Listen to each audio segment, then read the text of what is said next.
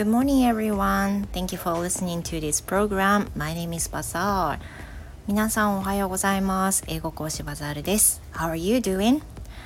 えー、祭日、祝日ですね。What are you gonna do today? 今日は何をする予定でしょうか As for me, I have just a few classes, so I feel like I'm taking a whole day off. 今日はもう本当にわずかしかレッスンがないので私もほぼお休みのつもりで楽しんでいこうと思います。And today I'm, I'm gonna talk about the yesterday's class. 今日は昨日のレッスンの一コマについて、えシェアしたいと思います。Yesterday I was teaching a lesson with、um, a lady who is around 70 years old and has a grandson, cute grandson. And um, the topic was about the grandson and on the other day um, while he was going home he found a little tiny creature.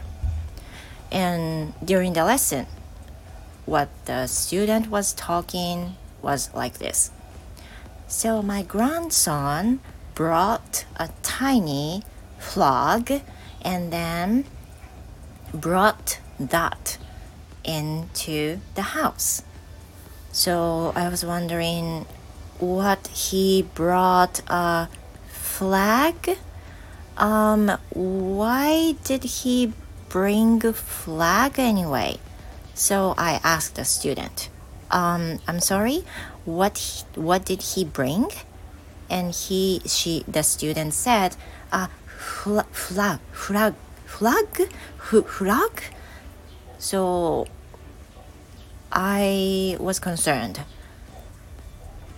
今日はですね、えー、生徒さんとの一コマを紹介したいと思うんですが生徒さんがお孫ちゃんのことについて男のねお孫ちゃんのことについてお話をされていたんです7歳ぐらいのお子さんなんですけどあの帰り道にね見つけたちっちゃいものについて話してくださってたんですでその時にえっ、ー、とフラッグフラッグを持ち帰ってきたんですよ家にって英語でおっしゃったんですけど I, I thought that was flag flag 旗？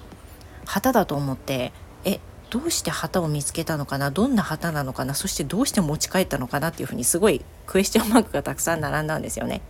Then I found out that was frog frog カエル？ね、その後に確認するとそれは旗ではなくてカエルだったことが分かったんですよ。You know, it reminds me, you know, the pronunciation is really important. I mean, the word flag and frog sounds a little similar, right? If you pronounce F and um, you know, it's difficult to pronounce R and L sound and also A and A sound, right? You know, it's, it's quite funny. すごく面白かったです。あの、flag 旗と frog は結構意識して分けて発音しないとカタカナ英語だけだとフラッグフロッグ意外とね似てるじゃないですか。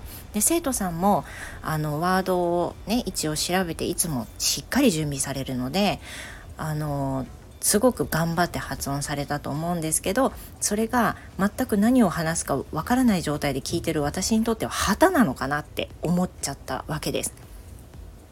でレッスンの間で発音の練習やっぱりするのって大事だし発音に意識して話すっていうのはとても大事なことなんだなって感じた一幕でした。Then lastly I'm gonna talk about what happened to him and also the frog.